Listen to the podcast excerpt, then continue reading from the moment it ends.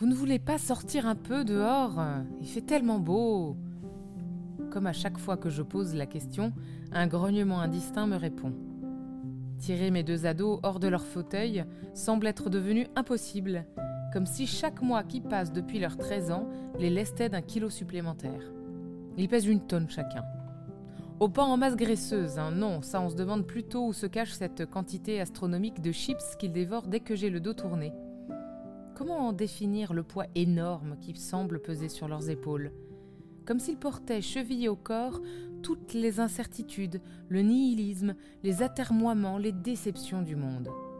Et pourtant, je les aime, mes deux hirsutes, qui parfois sans prévenir sortent de leur gang mélancolique et me plantent un bisou sur la tempe, un peu brusque, ou me font une blague caustique qui m'arrache un hurlement de rire. Bien sûr, les voir ainsi comme deux guimauves collés au fond d'un paquet oublié au soleil m'agace terriblement.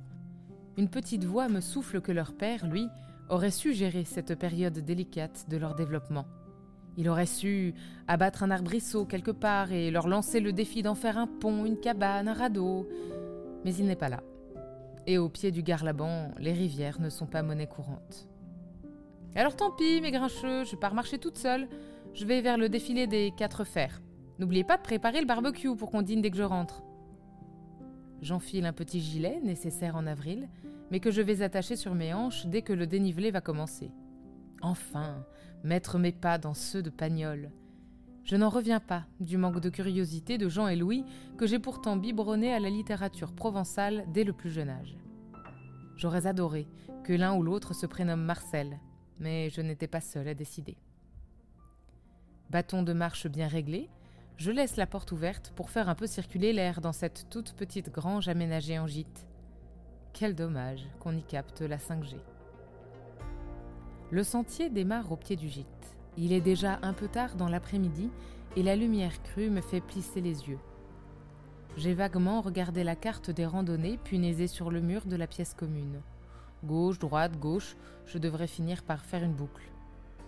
Les premiers pas, tout mon corps proteste. Ça tire à l'arrière des jambes, et je me souviens dans la douleur que je n'ai plus vingt ans. C'est passé tellement vite, presque brutalement. Comment faire réaliser à mes deux mollusques chéris que le temps file, qu'on n'a pas tellement d'heures ni de jours à gaspiller mollement en croyant que d'autres heures, d'autres jours se succéderont inlassablement?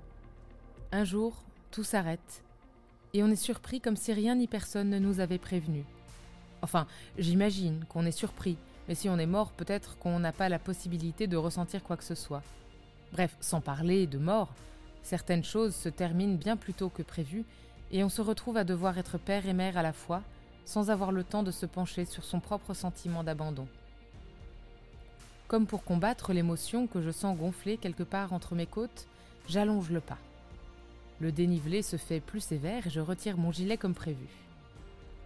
De chaque côté du sentier, le romarin chauffé à la lumière de 16 heures dispense généreusement son odeur d'eucalyptus provençal. Un bruissement s'élève à ma gauche. Un passereau qui s'envole. Je l'ai dérangé pendant qu'il arrachait à sa toile une belle araignée bicolore. J'ai du mal à suivre son vol du regard jusqu'à ce qu'il se trahisse perché sur un gros caillou par une série de trilles roulées qui doivent manifester son indignation. Je souris.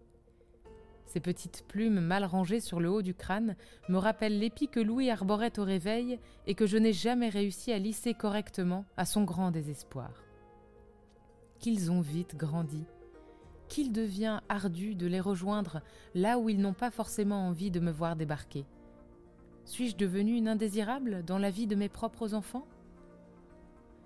Pour bloquer cette cascade de pensées polluantes, je prends une grande inspiration. L'air embaume le teint et la pierre à fusil. Enfin, j'imagine, vu que je n'ai pas de fusil. Mais enfin, cette odeur minérale à la fois crayeuse et piquante, voilà, ça sent un peu le nuage qui se disperse lentement après l'explosion d'un feu d'artifice. Pas une once d'humidité. J'en ai la gorge sèche. Tiens, j'ai oublié de remplir ma gourde. Même par 15 degrés, dans ce pays rocailleux, c'est une étourderie qu'il vaut mieux éviter. J'allonge un peu le pas, comme si cette toute petite ration d'eau créait une sorte d'urgence. Pourtant, je suis parti il y a moins d'une heure, je ne risque tout de même pas la déshydratation.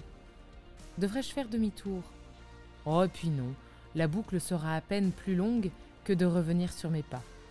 Gauche, droite, gauche, comme je l'ai prévu sur la carte du gîte. C'est alors qu'une saignée vert vif se dessine entre deux gros rochers, un peu plus loin vers l'est. S'agirait-il d'une de ces sources dont Pagnol parle comme d'un miracle?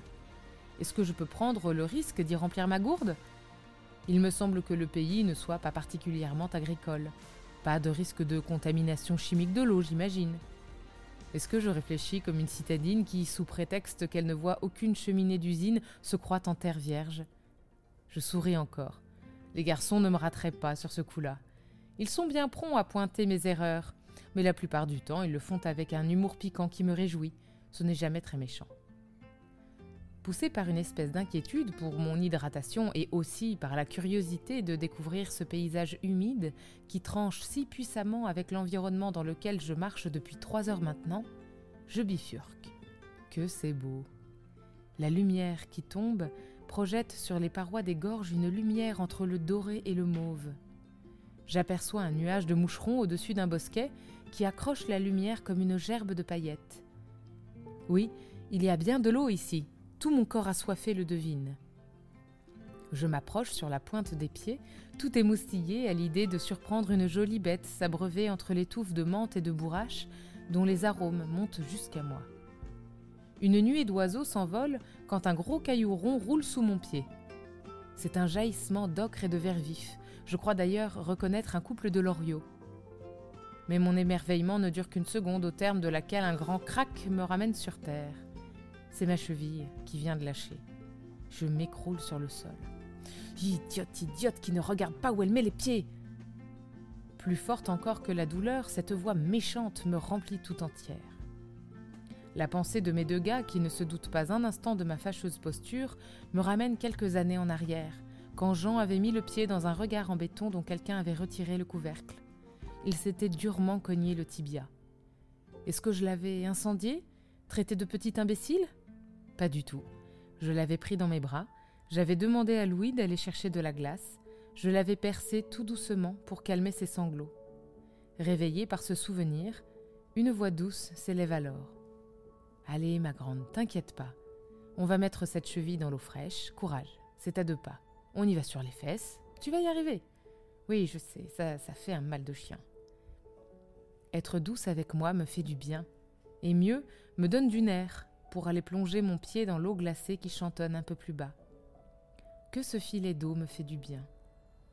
Deux minutes auparavant, j'allais tourner de l'œil sous l'effet de la douleur, et me voilà le visage levé vers le ciel qui se teinte d'indigo pour remercier les étoiles de m'avoir amené là. Bain de pied royal, environné d'aromates et de jolis oiseaux. Bizarrement, je n'ai pas peur. Si je devais passer la nuit ici, je n'en mourrais pas. La pierre est encore tiède, mon gilet me protégera un peu. Alors que je souris, confiante et un peu béate, dirait Jean, j'entends un appel qui rebondit sur les parois de calcaire. Maman Mon cœur bondit dans ma poitrine. Mes deux petits hommes sont partis à ma recherche. Ils ont trouvé le temps long finalement sans moi. À moins qu'ils ne s'inquiètent pour leur barbecue, ces deux estomacs sur pattes. Mais peu importe, ils me cherchent ils sont sortis de leur fauteuil, leurs grandes pattes maladroites gravissent le même sentier que moi, et avec un peu de chance, ils ont l'idée d'apprécier le paysage à la lumière du soir. Pour ne pas laisser leur inquiétude s'étirer au-delà du raisonnable, j'ouvre la bouche et je projette ma voix en direction du chemin par lequel je suis arrivée. Je suis là, par ici, mes chéris.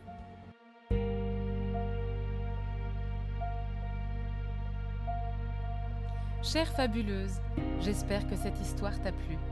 Si c'est le cas, n'hésite pas à nous mettre 5 étoiles et à la partager avec une maman à qui elle ferait du bien. Si cette histoire a été une pause réconfortante dans ta vie de maman, les Fabuleuses au foyer te proposent de t'abonner au mail du matin, un rendez-vous 100% gratuit qui te donne en moins de 5 minutes du carburant pour démarrer ta journée. Le lien pour t'abonner est en description de ce podcast.